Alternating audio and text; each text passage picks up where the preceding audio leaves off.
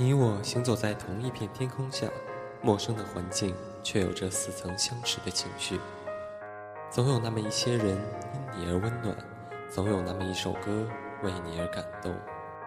这里是半暖时光网络电台，我是冷雨，感谢你我不期而遇。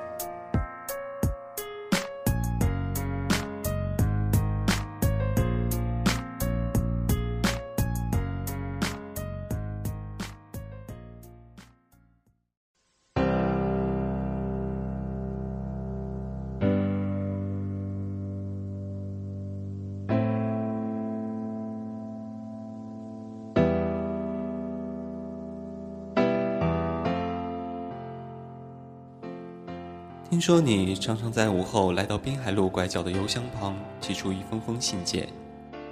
朋友们笑称你是个老古董，都什么年代了，还用书信这么古老的方式交流？也不知道又是谁与你年复一年的通着信件。说起来，倒真像那些年，车马很慢，书信很远，一生只够爱一个人。我对此不置可否的笑了笑。听着他们叽叽喳喳地说着，想着聚会之后要不要再去那里看看。我知道你的那些信件，都是写给自己的。我见过你那满满一盒子的信件，整整齐齐地摆放着，好像一部部陈旧的古书。我曾经问过你为什么要给自己寄信，你笑笑不说话。我心里想，你这癖好还真是怪异。出于英雄主义，我对你说：“你喜欢的话，以后我给你写。”然而我并没有写过几次，你还是时常自己给自己写信，然后去滨海路拐角的邮箱寄给自己。这么多年，从未变过。在我眼中，你一直是个有些怪异的恬静的女生，不喜欢热闹，活在自己的世界里。在一起的时候，安心的有些枯燥。每逢周末有艺术展的时候，你一定会去逛展子。我知道，你一定不会来这里聚会，所以我来了。然而此刻我却在想，要不要去滨海路那个邮箱前去看看？我们在一起四年，分开只用了一天。我一直很疑惑，我们怎么可以这么平静地接受了这个现实？就好像一幕话剧，哭过笑过，开场散场。像排练了无数次一样没有意义。我们冷静的像是在表演别人的故事，而我们终将过我们自己的生活。毕业后，我们留在同一个城市。我曾经说过，我要走得很远很远，像个游侠一样走遍世界，四海为家。那样的生活一定很酷。然而，我还是停住在了这个城市。除了养家糊口的窘迫，还有一个原因，是因为有人告诉我。你留在了这个城市，就是这么好笑的。我一边绞尽脑汁地躲着你，一边又想着离你近一些，在街上，在地铁里，在你总去的滨海路拐角的邮箱旁。然而，不知是幸运还是不幸的，我一次都没有遇到你。我不自觉地游走于你经常出没的地方，十面埋伏般地勾画出一幅偶遇的画面，但是你从来没有进入过我的包围圈。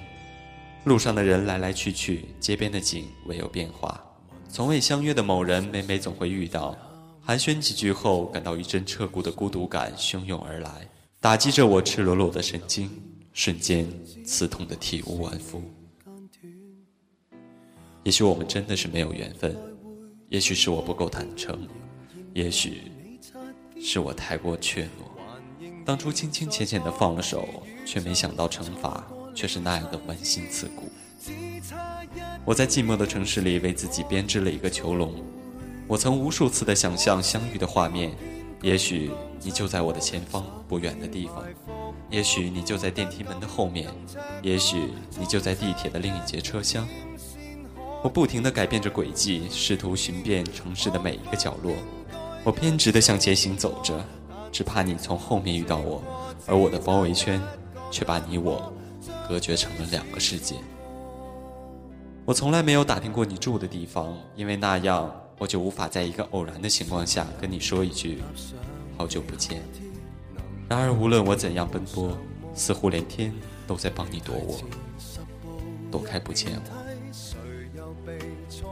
我用十面埋伏构成了一个囚笼，而你从未出现过。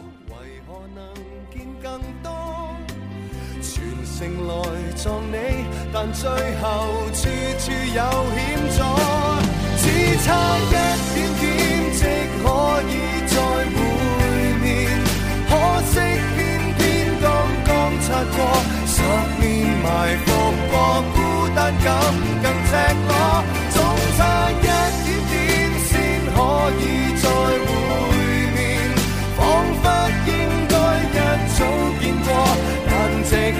直过，只等一个眼，